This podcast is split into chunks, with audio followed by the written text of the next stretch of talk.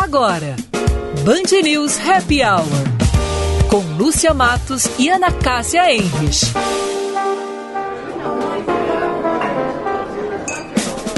Oferecimento FMP Direito para a Vida.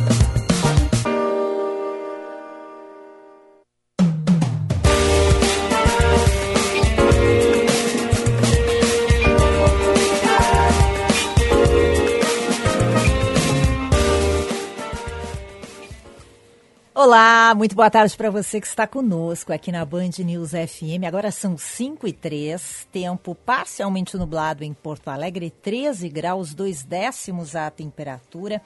Estamos entrando no ar com o nosso Band News Happy Hour. Duda Oliveira, Ana Cássia Henrich e eu, Lucia Matos, vamos até às seis da tarde com você, falando dos fatos do dia, as principais notícias desta quarta-feira, previsão do tempo e também um bate-papo, sempre com um convidado muito especial. Hoje, o nosso convidado é o publicitário Marcelo Pires. A gente vai falar de criatividade, da importância da leitura e dessa pandemia, né? De como cada um de nós tem enfrentado essa pandemia, essa situação que estamos aí vivendo desde março. Muito boa tarde, Duda Oliveira. Boa tarde, Lúcia. Boa tarde aos ouvintes também, a Ana em casa. Ana, boa tarde. Como é que está nosso estúdio avançado no Moinhos de Vento?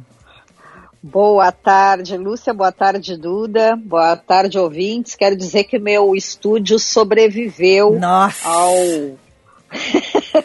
ah, isso. Aos, como é que é? C é, é ciclone ciclo, bomba. Como era o nome? Ciclone, ciclone bomba. bomba. Gurias, eu quero dizer para vocês que ontem a Lúcia começou a falar do ciclone bomba, depois a, a, a Duda, eh, quando fez as previsões do tempo, falou também.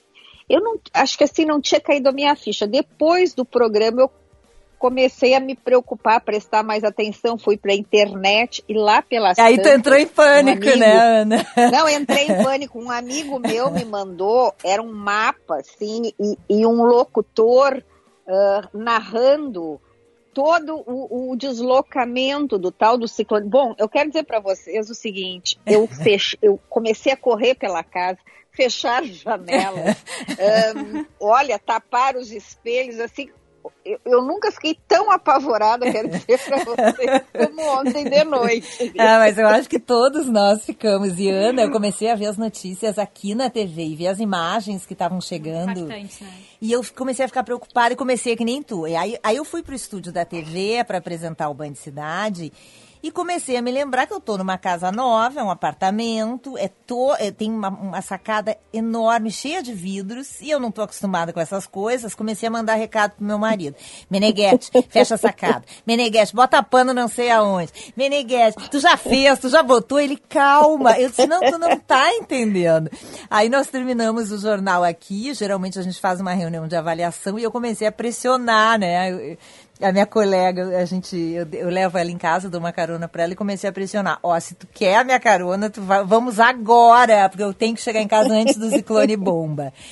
E eu fiquei apavorada. Eu moro na, perto do rio, perto do rio Guaíba, ali na zona sul uh, encanou um vento, mas eu, eu pelo que eu estou conversando com as pessoas, isso aconteceu em todos os lugares, não foi, né? Eu estou acostumada com a Zona Sul, ali na beira do rio bate muito vento, mas foi uma coisa assustadora, os vidros chacoalhavam. E as janelas do meu apartamento abriam mesmo trancadas. Eu passei a noite medo, me acordando. Nossa. E casa nova a gente não conhece ainda os barulhos, assim, né?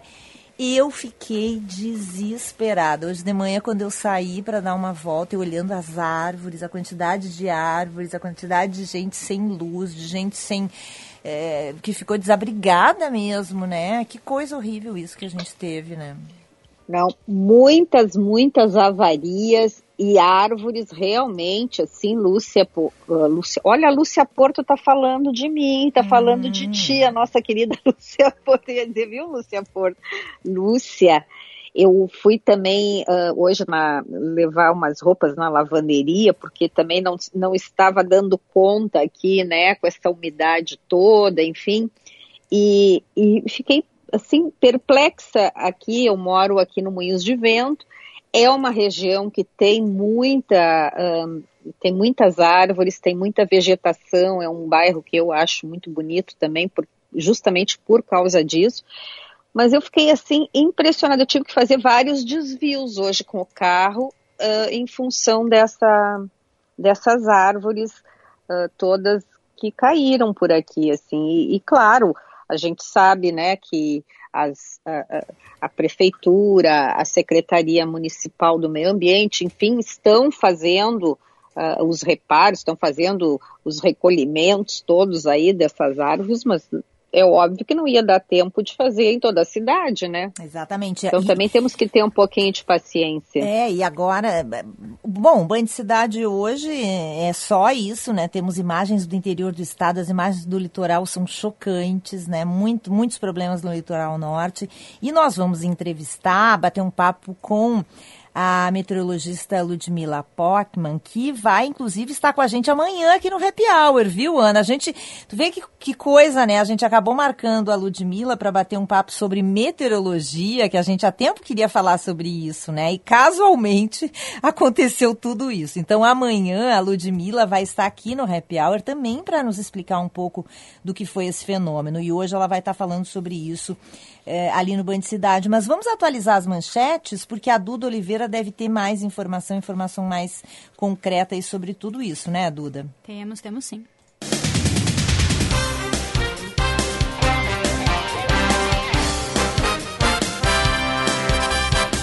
Agora 5 horas e 9 minutos, 13 graus e um décimo a temperatura aqui em Porto Alegre. E os clientes aqui no, aqui no Rio Grande do Sul chegaram a quase 895 mil, pelo menos 895 residências ficaram sem luz no Rio Grande do Sul, no pico aí da, do ciclone bomba que atingiu aqui o estado nessa quarta-feira. Então aqui no Rio Grande do Sul as companhias elétricas seguem restabelecendo aí, mas ainda muitos clientes, cerca de 430 mil clientes ainda estão sem luz aqui no Rio Grande do Sul. E a queimada na Amazônia em junho é a maior dos últimos 13 anos. De acordo com o INPE, foram registrados mais de 2 mil focos de calor, volume que não era atingido desde 2007 e representa um aumento de 19,57% em relação a junho de 2019. Resultados iniciais de plebiscito mostram que mais de 70% dos russos apoiam a permanência de Putin. O presidente da Rússia fez alterações na Constituição do país que o permitem concorrer em duas novas eleições e se manter no poder até 2036. Céu parcialmente nublado em Porto Alegre, pelo menos aquela ventania doida já passou, já foi embora, né? Há informações de que ela já está sobre o oceano.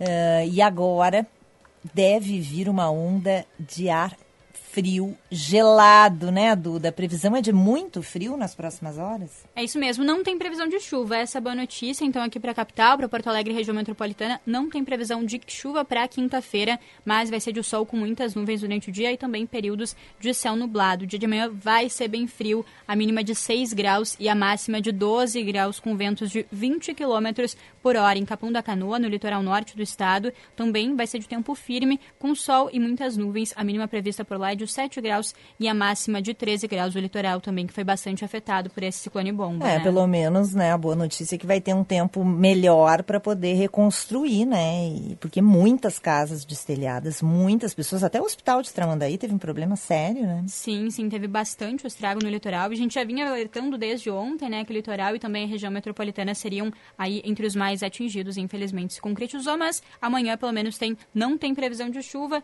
então vai dar aí para as prefeituras se organizarem para restabelecer aí, né, a ordem nessas cidades. O nosso ouvinte Marco de Guaíba uh, disse que também mora perto do, do Guaíba e que o, o rio estava assim com muitas ondas, né? O vento, ele disse que dava para pegar onda no Guaíba ontem. E ele está lembrando dos gafanhotos. Ana Cássia, ciclone bomba, gafanhotos, uma estiagem danada, uma pandemia. O que mais, hein? Que podemos. Que fale, Duda. A nuvem de gafanhotos se afastou do Brasil, viu, gente? Bom. Agora o governo da Argentina que prepara um novo controle, porque a princípio foram embora. Jesus, hein, Ana Cássia? O que, que é isso, hein?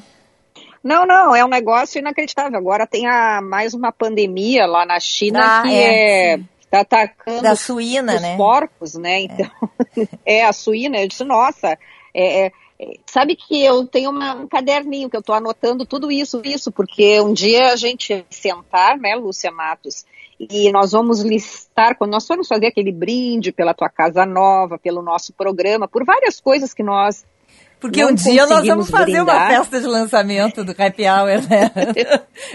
Exatamente. Nem que seja no ano que vem. Essa caderneta aí, com tudo que eu estou anotando, está aparecendo, que eu digo, meu Deus, até o final do ano essa lista aqui vai aumentar, viu? Nossa, pelo amor de Deus. Bom, e tu tem uma notícia para dar pra gente, né, Ana? Pois é, Lúcia, vocês uh, sabem que eu estou sempre ligada aí, né, nesse mercado de publicidade, o mercado da comunicação, e eu estou acompanhando muito aí essa boicote ao Facebook. E está crescendo essa onda aí de anunciantes que pretendem boicotar o Facebook por causa das suas políticas de conteúdo. Ontem, mais nomes foram confirmados, entre eles, vejam só, Adidas, Volkswagen, a Honda, a Honda, né, Honda, HP e a Pfizer. E esse movimento já tem a adesão de marcas como a Unilever, Coca-Cola. No início da semana, 29 nomes uh, também foi lá na segunda-feira uh, que revelaram que não pretendem gastar com anúncios na rede social. E segundo uma pesquisa, Lúcia, que foi realizada pela Federação Mundial de Anunciantes, um terço dos 58 principais anunciantes do mundo pretendem aderir ao boicote. No total, eles investem 100 bilhões, B, com B de bola, de dólares em marketing. E até agora, mais de 240 organizações já teriam aderido a este movimento. Esse movimento, para os ouvintes que não estão acompanhando, ele foi iniciado por grupos de direitos civis nos Estados Unidos. No dia 25 de junho, a Liga Antidifamação, em uma carta aos anunciantes, disse que o Facebook se recusou muitas vezes a remover anúncios que continham inverdades e que também demorou a responder aos pedidos de retirada desses conteúdos. Muitos analistas acreditam que o efeito desse eco aí dos anúncios vai afetar a empresa num futuro próximo. Então também esses analistas dizem que o Facebook ele precisa se movimentar rapidamente para controlar essa situação porque principalmente aquelas marcas que não estão aderindo ao boicote, elas já estão sendo vistas como cúmplices a essa postura do Facebook. Então, é uma situação aí que, que nos próximos dias. Hein, Será que o Facebook. É, nós vamos. E na verdade. Vai eles, ser bem interessante. Eles viu, têm Lúcia? sido muito criticados por uh, muita demora em agir, né? Em relação a notícias falsas, em relação a vazamento de dados. É, o Facebook tem, digamos assim, né, na gíria, ele está com o filme queimado há bastante tempo e não está sabendo é, como agir, né? Me pare, dá a impressão que não está sabendo como agir. Será que é o começo do fim do Facebook, Ana Cássia? O que, que tu acha? É, eu, eu acredito que não, viu, Lúcia? Eu acho que eles claro, pode ser que eu esteja completamente equivocada. É, eu só acho que tem um pouco dessa demora aí, mas uh, como ainda, digamos, uh, isso aí se intensificou agora no início dessa semana, eu acho que o Zuckerberg e os seus parceiros lá vão tomar algumas medidas, em breve eles vão, porque vocês imaginam isso, né? Uh, as verbas que eles recebem dessas empresas todas, e nós estamos falando de marcas muito robustas, e eu acho que até daqui a pouco a gente pode comentar esse assunto também com o nosso convidado de hoje, Lúcia, Exatamente. porque ele deve estar bem por dentro certo. aí também. O que, que significa isso, né? Certamente ele vai nos dar respostas. Marcelo Pires é o nosso convidado de hoje, publicitário. A gente vai para o intervalo e já volta para bater um papo sobre marcas, sobre publicidade, sobre criatividade e também sobre leitura com o Marcelo Pires. A gente já volta.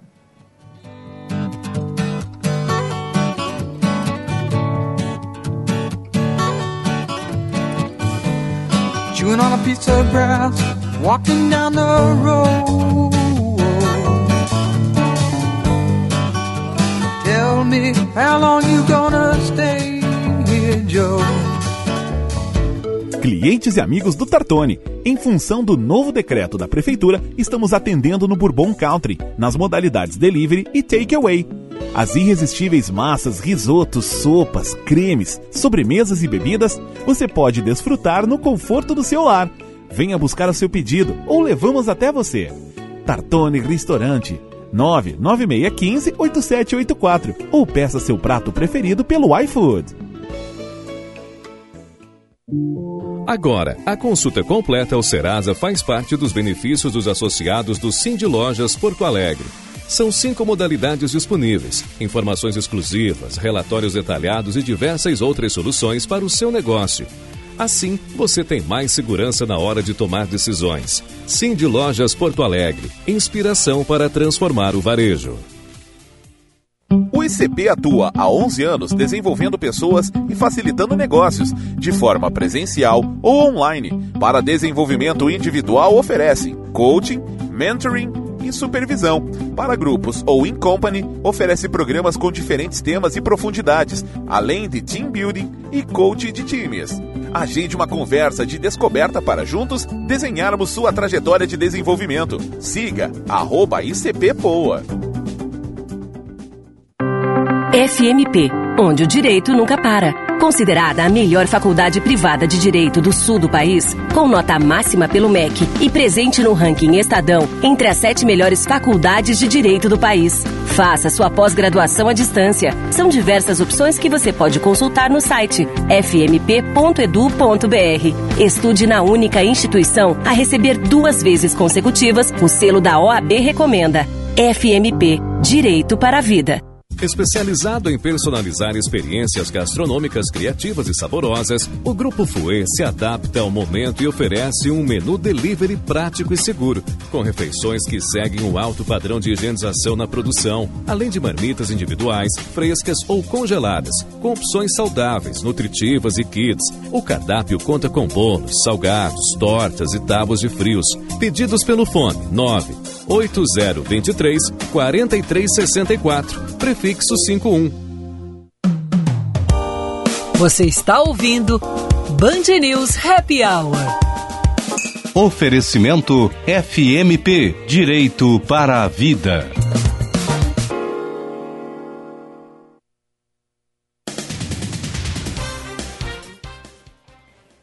5 horas 20 minutos, 13 graus um décimo a temperatura. Estamos de volta no nosso Band News Happy Hour com a melhor faculdade de Direito Privada do Rio Grande do Sul. Você já sabe, agora ela é a 11 melhor do Brasil. A FMP conquistou a 11 posição no Exame Nacional da OAB. Faça sua transferência para o segundo semestre.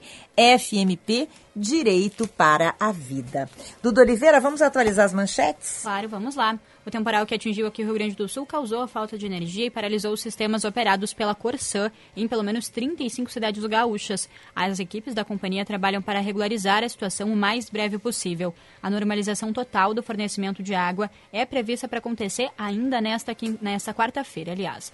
O Ministério da Educação divulgou as diretrizes para a volta às aulas presenciais, mas não estabeleceu data para o retorno. Entre as normas estão o uso de máscaras, distanciamento de um metro e meio, estímulo a reuniões online e afastamento de profissionais do grupo de risco. E o Egito reabriu suas famosas pirâmides de Gizé ao público nesta quarta-feira, após um fechamento de três meses. O governo busca reiniciar a indústria de turismo, que é vital para o país. Dezenas de turistas entusiasmados tiravam selfies enquanto passeavam pelo local mais emblemático do Egito.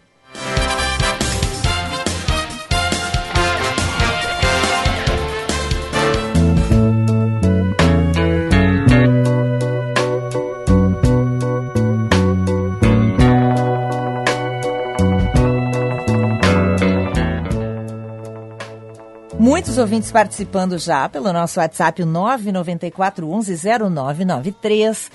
E olha, na casa, agora um ouvinte botou uma foto de dar inveja, sabe? Eu estou aqui olhando pelas janelas do estúdio, frio, né? Um tempo nublado, úmido. E o nosso ouvinte manda uma foto de um fogãozinho a lenha e um cálice de vinho. É para morrer Uau. de inveja. Meu Deus do céu, é. Eu já tô com a minha lenha aqui também, mas ainda não me animei a fazer o fogo ainda, viu? Vai É. ser depois do programa. O nosso ouvinte Jaime tá bem, viu? E ele, a gente estava falando das pragas do Egito, né? Do gafanhoto, da pandemia. Ele botou aqui, ó, só falta agora voltar o Sarney. Ai, Deus me livre. Ai, não, por favor. Não, menos, É, menos, Jaime. vamos falar de coisas boas, né? Vamos falar com um gaúcho de Porto Alegre, publicitário, roteirista de cinema, TV, autor de vários livros infantis. Ele é pai de dois meninos lindos, o João e o Tobias, e tem um Instagram muito bacana que é o Lê Esse Book, onde ele dá dicas de livros. A gente bate um papo hoje com o publicitário Marcelo Pires. Boa tarde, Marcelo, bem-vindo. Boa tarde, querida. Vocês estão me ouvindo bem? Tudo bem, tudo ótimo. E tu? Maravilha. Que- Quero Quero começar. saber se o ciclone bomba passou aí É. pela tua casa, porque tu também mora na beira do Guaíba, né? Não, eu não, eu, não moro na beira do Guaíba. Eu visito uma casa na beira do Guaíba. Visita bom, uma tá bem, casa tá é ótimo. Visita uma casa é ótimo. Que é a casa da minha, que é a casa da minha namorada. Mas eu estou morando aqui na, na, na Cabral e ventou forte, viu? Ventou muito forte, mas ainda bem não teve, por aqui não teve nenhum dano material visível, assim. Marcelo, quero começar pela leitura, porque eu estava vendo o Instagram Lê esse book. É muito bacana, dicas muito legais, muito diferentes. Eu queria começar justamente por aí, pela importância da leitura. Os livros sempre foram fundamentais, mas nesses tempos de pandemia, eles estão salvando muita gente, né? Isso mesmo. Isso, eu até li, curiosamente, eu li eh, no UOL hoje, eh, a venda de livros, desde que começou a, a pandemia, aumentou muito no Brasil. Se não me engano, o dado é 31%. A, a indústria dos livros estava sofrendo muito, né? Exatamente, Grandes é. livrarias, essas mega livrarias quebrando, mas eh, então o ano, o ano passado tinha sido ruim, mas nesse começo de ano já cresceu. Ainda não alcançou o número de anos anteriores, mas cresceu 31%, que prova que as pessoas estão se recorrendo, estão, socorrendo nos livros, né? E, mas é claro, né, assim, todo mundo, ah, num primeiro momento, teve que ficar isolado. Hoje, a gente tem que ter também essas ah, novas regras de, de convivência social. É claro que numa época que você não pode ter muito a companhia das outras pessoas, um livro é com certeza um jeito de não ficar sozinho, né? Eh, e se você está confinado, ah, de repente você abre um livro e está em Londres, depois abre outro e está na Rússia, depois sai outro e está em Marte. Então, ah, com certeza, um livro é um ótimo companheiro para esses dias. Marcelo, os livros, eles sempre te acompanharam desde a tua infância? Ou foi assim um hábito que tu desenvolveu mais tarde, depois quando tu também começou a ir para este mundo ma- do mais, digamos, diverso, que é o mundo publicitário, né? O mundo ahn, Claro. da criatividade. Como é que, como é que a, a, a, a literatura, a leitura entrou na tua vida? Olha, eu, eu, costumo dizer que né, eu tive uma infância muito boa e uma casa, uma família com muito amor, assim, uma casa muito cheia de amor. Mas ela era cheia de amor, mas era bem vazia de livros. o meu pai e a minha mãe não tinham o costume de ler muito, assim, né? Então, ah, ah, o meu caminho da leitura, ele foi um pouco solitário. Eu acabei fazendo por minha conta. Eu entrei na leitura ah, através dos quadrinhos, através de fotonovela, uma coisa antiga que já não existe mais. E daí depois eu fui desenvolvendo ah, por minha conta. E a minha porta de entrada, com certeza, foi a crônica, né? Ah, o Brasil é um país muito rico. A crônica é um gênero que mistura literatura e jornalismo, ah, mas é muito rico nisso, né? Rubem Braga, Luiz Fernando Veríssimo, Paulo Mendes Campos. Então eu entrei via crônica. E a crônica me pegou de um jeito que daí depois eu fui embora, caí em romance, poesia, né? É, eu sou de uma terra que, que, por exemplo, tem um cronista como Luiz Fernando Veríssimo e um poeta como Mário Quintana. Então, eles que me puxaram pela mão para o universo do livro da literatura. E eu não sei se tu te lembra, Marcelo e Ana, eu, eu, por exemplo, eu vou fazer 50 e eu lá pelos 11, 12, 13, eu descobri uma coleção que se chamava Para Gostar de Ler. Com certeza. Nossa, uhum. gente, é. aquilo ali era um espetáculo. E a de crônica, tu reunia, assim, Veríssimo, Fernando Sabino.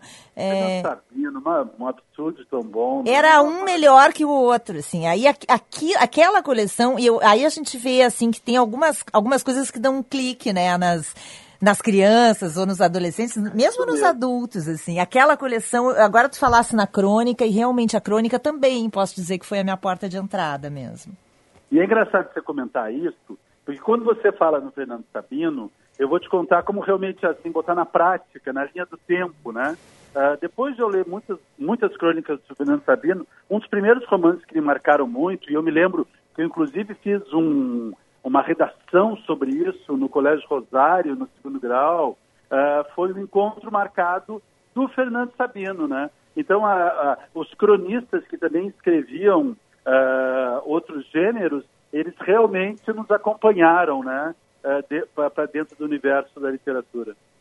Uhum. Pois é, Marcelo. E, e, a, e, e tu, como autor de livros infantis, por que tu foi para este segmento do infantil? O que, que te, o que, que te motivou? Foram os filhos? Foram os meninos? Ou não, antes eu, disso? Quando comecei a escrever livro infantil, eu não era nem casado, então eu não era pai, não. Uh, tem certas coisas que a gente não sabe por que, que acontece, né, na casa. É muito engraçado isso. Eu, uh, eu hoje, assim, eu tenho vários títulos infantis publicados em ótimas editoras, o Liga Desliga, na Companhia das Letrinhas, tem o último, se chama Imperdível Menino que Perdia Tudo. Ah, ah esse é maravilhoso, né, Marcelo? Eu levei até é, para os meus netos, agora na última vez que eu fui para Weston, lá nos Estados Unidos. Que é muito lindo esse livro.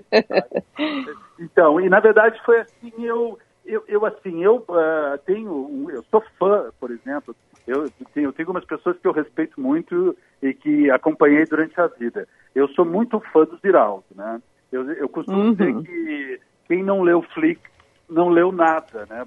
Apesar de ser uma história infantil, né? Flick eu acho uma coisa assim uh, deslumbrante, né? Como narrativa, como história, como emoção de leitura. Então eu, eu sempre gostei de livros infantis, né? E, uh, e o meu primeiro livro infantil uh, eu, eu, conto isso, talvez tenha vindo de uma experiência de. A, na propaganda a gente trabalha muito com os outros. Uh, é um trabalho coletivo, diretores de arte, redatores, né? E o meu primeiro livro infantil foi uh, o Liga de Liga, foi uma equipe de trabalho. Eu estava ao lado da, de uma grande redatora, a Camila Franco, e um grande diretor de arte, o Japa Zagnelli. E um dia a gente falou, pô, vamos escrever um livro infantil?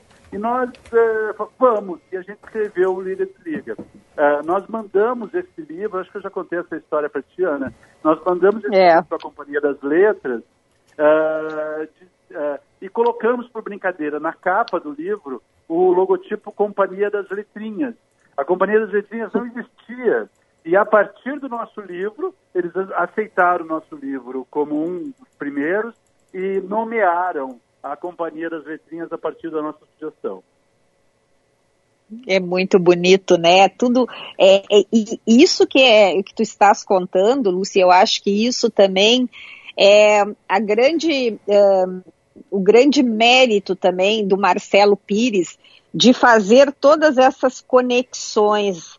É, tu vê que de um, uh, de um trabalho na publicidade já surgiu um livro infantil, né, a, a partir de, de três, três amigos que estavam juntos, e, e o Marcelo seguiu essa trajetória.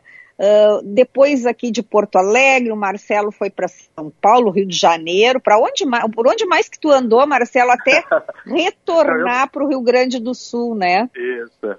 Eu trabalhei, na verdade, em três mercados da, do, do mercado brasileiro de propaganda, né? Eu comecei aqui no Sul, aqui em Porto Alegre, daí depois eu fui para São Paulo, quando eu fui contratado pra, pelo Washington Oliveto para WGGK, que virou da Brasil. Uh, Daí depois eu fiquei, dei umas pipocadas, assim. Eu voltei, mas aí depois fui para São Paulo novamente, que eu fui vice-presidente nacional da UOGV, daí voltei, daí fui para o Rio de Janeiro ser diretor de criação da W Macan, daí já era Washington associado à Macan, e depois voltei novamente. Aqui eu trabalhei na Competence, trabalhei na Paim, e hoje, depois de essas, essas viajadas todas, eu tenho uma empresa de branding, de conteúdo, de advertising, uh, de entretenimento, que é a Ideia da Silva. E como é, é que... Lúcia, olha só que, que nome, Ideia, Ideia da, da, Silva. Silva é, ótimo. É, é, muito bom. Nada como ser um cara criativo, né, Ana Cássia? Exatamente. Ô Marcelo, como é que tu tá vendo essa, essa como é que tu está vendo o mercado publicitário durante esse, essa experiência da pandemia, que é uma coisa única para todo mundo, né? Não é só para nós. A gente vê uma certa mudança em algumas marcas, uma certa mudança no comportamento do consumidor e até uma certa exigência por parte do consumidor de uma certa postura de responsabilidade, de coerência das marcas que ele quer usar e quer comprar e quer apoiar, né? É verdade. Olha, isso é um assunto longo e, e, e vocês me convidem, a gente volta outra hora, mas tem vários aspectos aqui, tá? O que você falou é um aspecto que eu gosto muito de pensar sobre isso.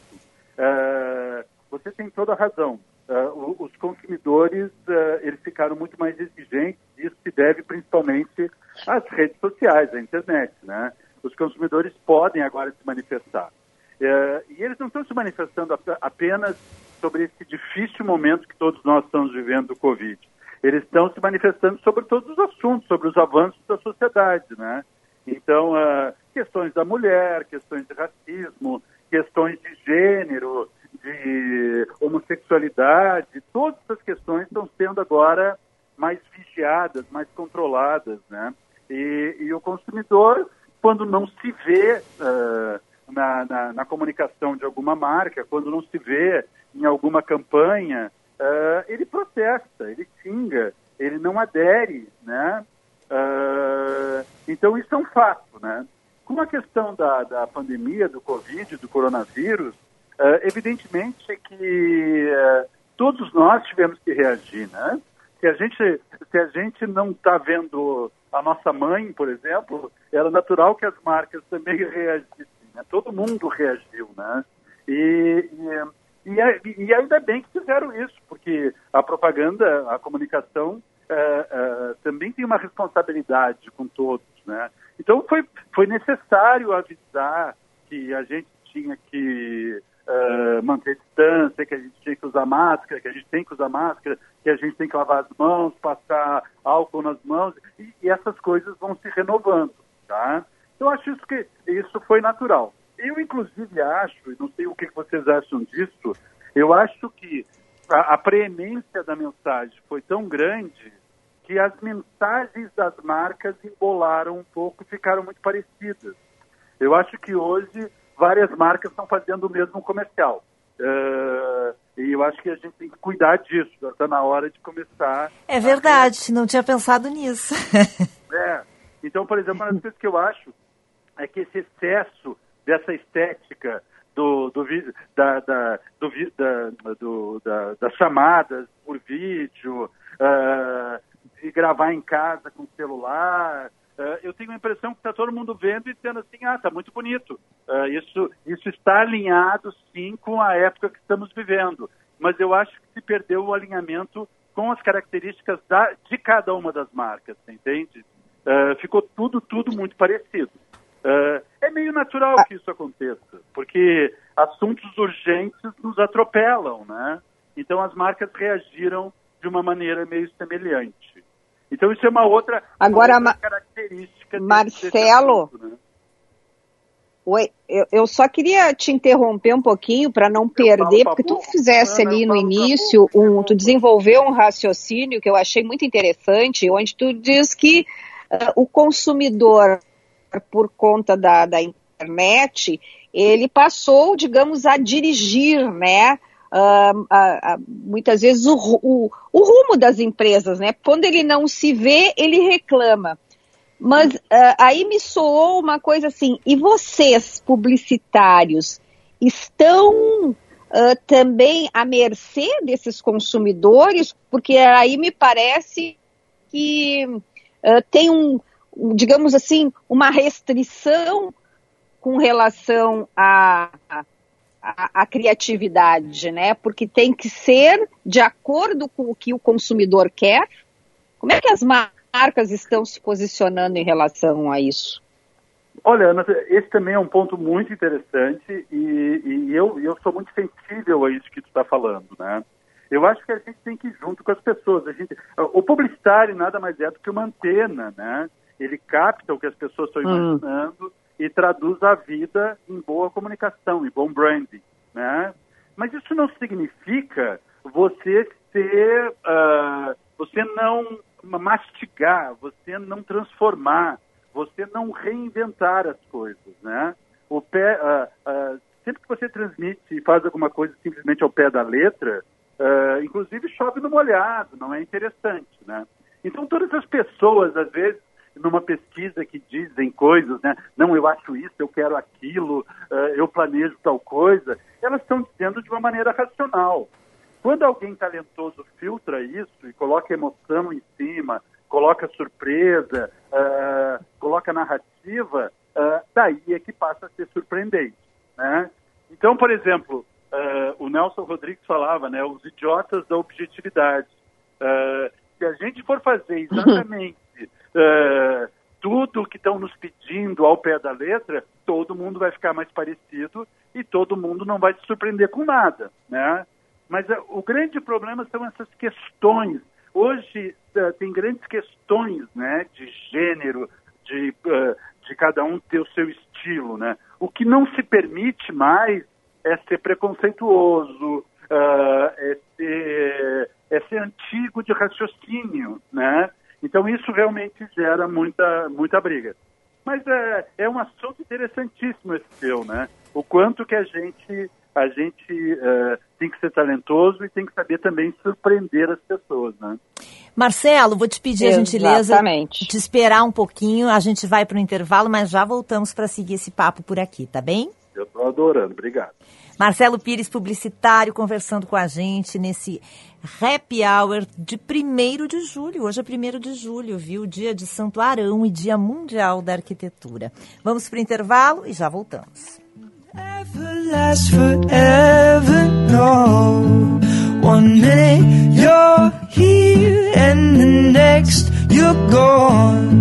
So I respect you Especializado em personalizar experiências gastronômicas criativas e saborosas, o Grupo Fouet se adapta ao momento e oferece um menu delivery prático e seguro, com refeições que seguem o alto padrão de higienização na produção, além de marmitas individuais, frescas ou congeladas, com opções saudáveis, nutritivas e kits. O cardápio conta com bolos, salgados, tortas e tábuas de frios.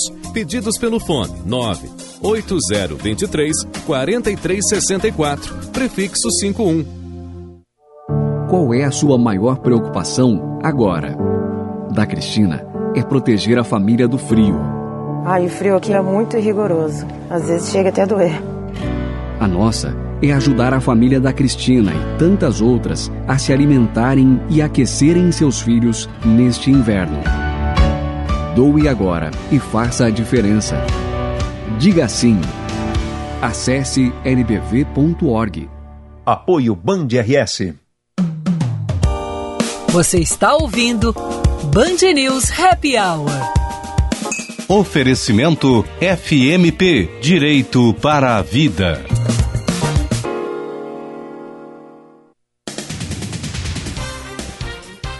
Cinco e quarenta e um, 12 graus 9 décimos a temperatura. Vamos atualizar as notícias dessa quarta-feira. Duda Oliveira.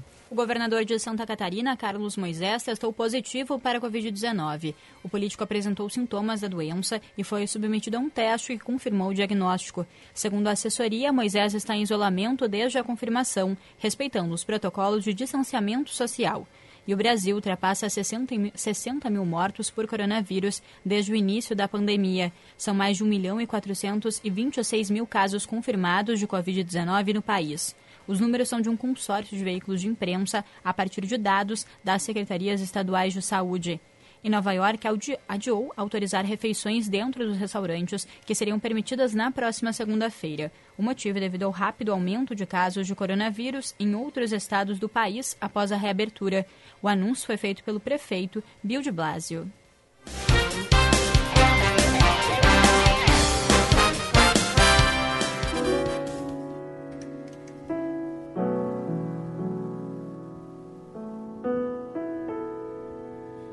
Mother, mother, there's too many of you crying. Brother, brother, brother. 5h43, esse é o Band News Happy Hour. Hoje a gente está batendo um papo com o publicitário Marcelo Pires, roteirista de cinema, TV, autor de vários livros infantis. Tem um Instagram muito bacana chamado Lê Esse Book, com dicas de livros, pai do João, do Tobias. Marcelo, quero voltar agora nesse bloco te perguntando é, como é que a pandemia te pegou, assim, como é que como é que tu está lidando com essa questão de isolamento uh, e, e, de toda essa situação estranha que a gente está vivendo, né? E se já deu para aprender alguma coisa com tudo isso, Marcelo? Claro. Deixa eu te contar. A primeira coisa, eu sou eu sou uma pessoa muito pragmática, assim, e eu te digo. Uh, eu não consigo ver grandes vantagens em você estar dentro de uma pandemia, simplesmente porque está morrendo gente para boca. Sim. Então, uh, nós estamos vivendo a, a realidade, a, o destino nos colocou no canto do ringue e está nos batendo forte, né? Uh, então, assim, sempre eu gosto de falar isso, porque uh, a primeira coisa, uma vez, uma vez eu estava conversando com um amigo meu, eh, e, disse, ah, e ele falou, nós vamos aprender muito com essa fase. E eu disse sim, desde que a gente não morra. Desde que a gente sobreviva. Então, é, então a, a, a, minha primeira é, a minha primeira posição é de me apresentar os meus pêsames a todas as pessoas que estão uh, passando por fatalidades tão grandes e vendo aí na linha do horizonte preocupações financeiras muito grandes, né? Mas fora isso, daí falando sobre um ponto de vista de um cara privilegiado como eu sou, é, privilegiado, é, evidentemente, a partir do meu trabalho, do meu talento, mas privilegiado, eu posso trabalhar em casa. É, e eu tenho trabalhado muito em casa e tem sido um período que, apesar de todas as negociações que esse período está exigindo, eu tenho rendido muito, feito muita coisa, né? Então, assim, não foi um período muito pesado para mim, eu me dou bem com a minha solidão, eu me dou bem com a minha casa, Uh, eu me dou eu, sou, eu rendo muito com home office, sabe? E, e além de tudo, eu já confessei isso para Ana. Eu tive a sorte de começar um namoro no começo desse ano. Então, uh, imagina, uh, ficar em casa com namorada nova é uma maravilha. Então, é até fútil eu confessar isso para todos dentro da, da fatalidade que estamos vivendo, mas é, é um depoimento que eu dou a respeito do, do, do meu cotidiano, né? É, e é uma namorada maravilhosa, nossa amiga, queridíssima também, publicitária, jornalista, uma mulher uh, da criatividade, né? Um beijo para Patrícia Parenza. Marcelo, eu, é, eu queria perguntar, porque eu, eu, como tu sabe, a Lúcia sabe, eu já disse para ela, a Paty também sabe, eu sou tua fã há muitos anos, né? Eu sou fã de carteirinha. E um dos, uh, dos comerciais uh, que o Marcelo criou foi dos gordinhos dos os gordinhos DDD, né? Que foi um comercial que marcou muito. E, e eu fico pensando se hoje, nos dias de hoje, com toda essa chatice, porque eu acho que a gente está vivendo um momento muito chato aí de, uhum. de politicamente correto, sabe? De, claro. Dessa fiscalização toda. Os gordinhos teriam vez, Marcelo, neste, neste período que nós estamos vivendo ou seriam censurados? É uma boa pergunta, porque é a partir de uma coisa específica, né? Então, assim, era uma campanha da Embratel para contar uh, que ia começar no Brasil o DDD. Olha que coisa antiga. É como a gente é velho. Quem está nos ouvindo nem, nem sabe, sabe. que nós estamos falando, hein? Então a gente, a gente criou uh, lá na DAP Brasil três meninos, que era o D, o D e o D. E eles uh, uh, indicavam, entravam no cotidiano das pessoas para que as pessoas ligassem para gente querida delas, assim. E é muito engraçado, eles eram engraçados, eles cantavam, eles eram uma espécie de grilo falante, os três juntos, né? Uh, é. Eu acho que essa, essa, ideia em si, hoje ela resistiria, não tem grandes problemas. Eu vou te contar onde que nós poderíamos apanhar. Uh, a gente selecionou no casting três meninos parecidos entre si, da mesma idade. E por acaso, os três eram gordinhos. Uh, uhum. Eu tenho a impressão que, por exemplo, a campanha ficou conhecida como os gordinhos do DDD, né? Eu tenho é. que, é, que muita gente nos acusaria hoje de estar sendo desrespeitoso a pessoas gordas, por exemplo, você entende? Certamente, é, eu acho também. É, então, por exemplo, e não que a, a, a, gordura deles nunca era ridicularizada, pelo contrário, era uma característica deles, entende? Uh, ah, eles eu... eram muito fofos, aqueles DDD, é... eu adorava eles. É. E, e, eu acho que eles tinham uma semelhança, é uma, uma coisa maluca de criativo, mas eles, assim, mais fininhos, eles tinham uma semelhança com a letra D, você entende? Uh, então, mas isso, mas isso eu tenho a impressão que apesar de, de tudo isso e de a ideia em si não ter, não, não ser antiga, eu acho que a gente poderia apanhar um pouco e ser acusado de. A palavra que usam hoje é gordofóbico. Gordofóbico, é. É, é gordofóbico, exatamente. É. A gente poderia ser acusado disso sem ter tido a mínima intenção de, de ridicularizar ninguém uh, sobre aspecto algum, né?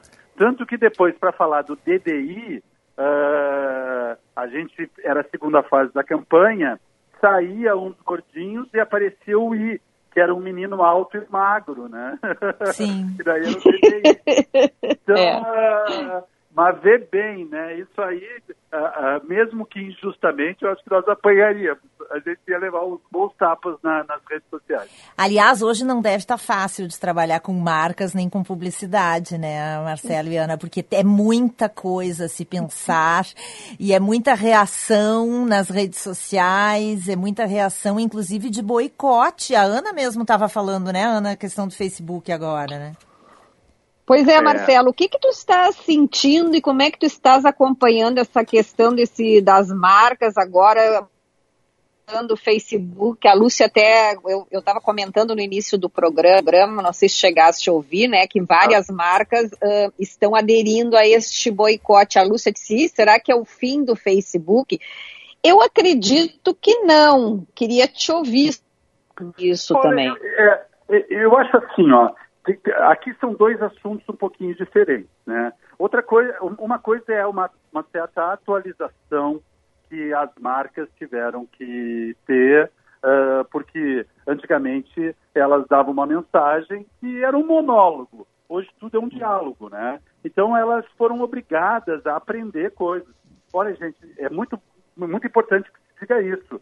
a, a, a propaganda fazia coisas muito machistas a propaganda ajudou a, a, a criar estereótipos uh, trouxas. Claro que era uma coisa de época, né? E que as pessoas também vão amadurecendo, mas ela fez isso, tá? Então, uh, eu até acho que uhum. uh, esse conflito que as redes sociais trouxeram para o branding, para a comunicação, é bem-vindo, tá?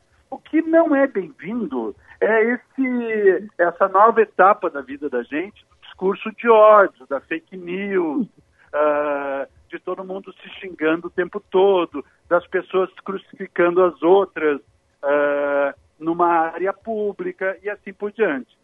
Eu acho que o que está pegando no Facebook não é propriamente a liberdade de expressão das pessoas, é a indiferença que o Facebook demonstrou com relação a fake news, com relação a deixar que as pessoas uh, denegrissem as imagens das outras, de eles terem um canal que não se preocupou com a repercussão de, de, de, dessa, dessa cultura do ódio.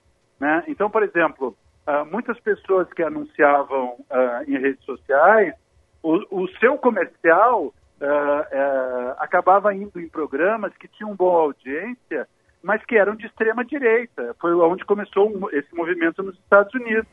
Então, eles foram desleixados. E nesse sentido, eu acho que eles merecem que perder anunciantes, entende? Sim. Você não pode, você não pode simplesmente ignorar que as pessoas estão uh, sendo racistas, uh, tendo um discurso contra a mulher, uh, falando mal de gays, e continuar rindo, dizendo assim, isso é em nome da liberdade de expressão. Né?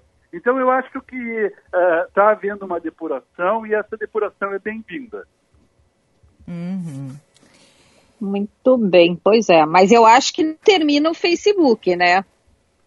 Não, eu não acho que termina, não. Eu acho que eles vão, eles vão tomar um susto. É, é, as coisas também, as coisas também se renovam, né? Mas o Facebook tem grandes audiências, né, na Cássia? É, e, e, o Brasil é facebookeiro para burro, né? É. Se não me engano, é, é, é, o terceiro país que mais uh, está uh, ligado na rede do Facebook, né? Então ele, é claro que, por exemplo, assim, já teve movimentos, o Instagram cresceu muito, começam a surgir essas coisas como o TikTok, mas assim, uh, tem que ver o que, que resiste e o que não resiste, né? E cada rede tem uma característica. O Instagram é mais feliz, mais iconográfico, mais mimético, né? O Facebook ele é ele é mais da, da, desse compartilhamento de textos, ele é um pouco mais para gente não tão jovem, né? Então cada um tem, tem, a sua, cada um tem a sua característica, né? Mas eu não sei se o Facebook morre. O que eu acho assim é que revelou que o, o discurso uh, da liberdade de expressão era um pouco hipócrita, né? Porque só eles só estão reagindo agora que está batendo no bolso, né? Uhum. Marcelo, a gente está se encaminhando já para o final, é, mas eu queria te perguntar ainda do Ler esse, esse book, é, que é Instagram e é também Facebook. Isso. Como é que ele surgiu? Qual é a tua proposta com ele? Ah, deixa eu te contar. Ele surgiu assim, eu, eu escrevia muito no Facebook. Eu, ah, são características. Eu nunca entrei muito no Twitter, por exemplo. Nunca escrevi. É, eu também não gosto muito. É, mas eu sempre escrevi muito no Facebook. E eu, a, a, a, Ana me conhece faz tempo, eu falo muito, eu sou uma pessoa curiosa, eu falo muito sobre cinema, eu falo muito sobre livros, eu falo muito sobre shows, música, mas eu falava com muita, muita frequência sobre livros. Daí eu me dei conta que eu podia abrir um Facebook uh, especialmente para esse assunto, né? Então eu estava na praia com meu filho, estava lá, o João, mais velho, e disse assim, João, me ajuda aqui, vamos, vamos, vamos criar um, um um Facebook dedicado a isso. E nós ali batendo papo, é, surgiu o nome, a gente fez na hora e eu comecei daí só a postar uh, as minhas opiniões sobre o livro ali, né? Então é quase que um, é, é, quase seria um blog onde eu comento as minhas leituras e eu tenho uma determinação, que é o seguinte, é provar que a gente pode falar sobre ideias, livros de literatura de uma maneira informal, de uma maneira uh, sem ser pernóstico, com teses incríveis, falando do prazer da leitura mesmo, né? Uhum. Então, eu, eu, geralmente, quando escrevo ali, eu estou falando bem de um livro. Eu leio livros que não gosto e, às vezes, e não comento. Eu prefiro falar dos que eu gosto, né? Então, uh, então é isso. É, o, o, esse book tem essa, tem essa origem e depois, agora, recentemente, eu caí também no Instagram para acompanhar as pessoas. E tem de tudo, né? Tem livro nacional, tem autor português, tem, tem Miyakoto, tem Walter Hugo Mãe, tem tudo ah, que é dica, né? É, eu até. Adoro. Pode falar. Se você reparar, vai ter principalmente ficção uhum. e, e, livros assim jornalísticos, né? De biografias. Eu, eu leio muito ficção, né? Eu ia te pedir dica, então vou te pedir uma dica para encerrar de um livro e o resto o pessoal tem que acessar lá. O Instagram é Lê Esse Book e Facebook também, né?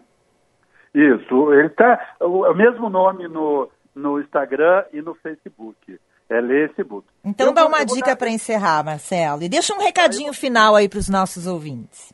Tá, então eu vou falar de um livro maravilhoso que eu tenho falado sobre ele. Ele se chama Sobre os Ossos dos Mortos.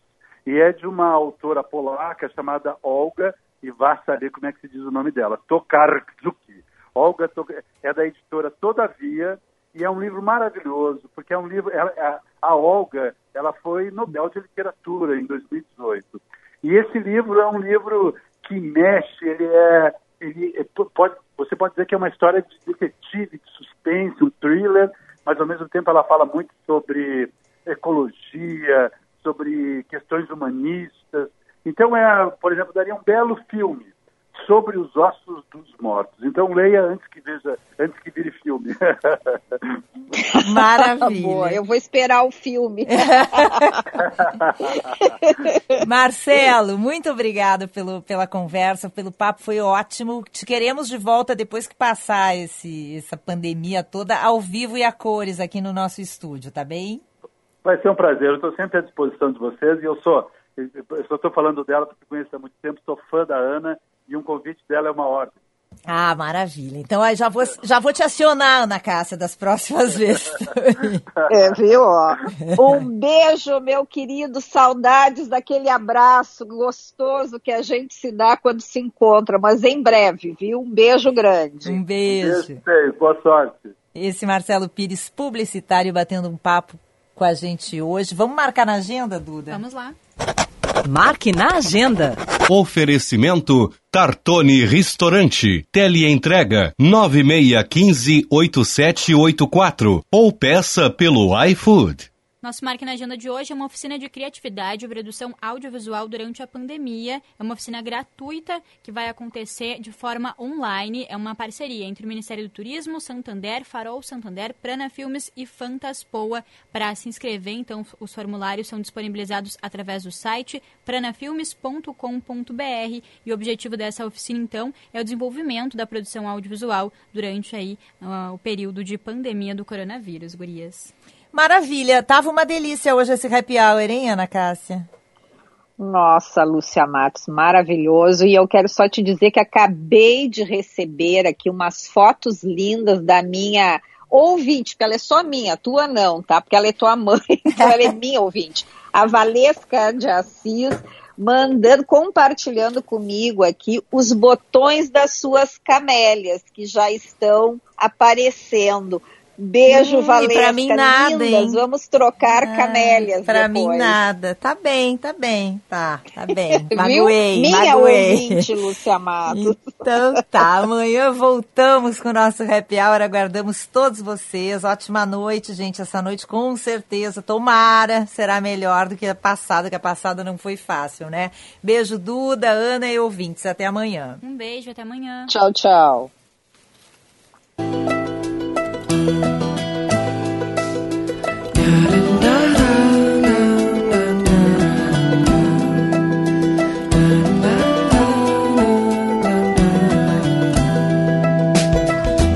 Curtains hanging in the window in the evening on a Friday night.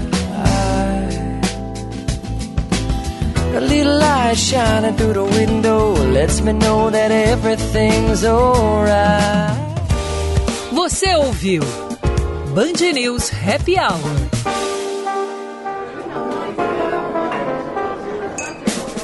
Oferecimento FMP Direito para a Vida.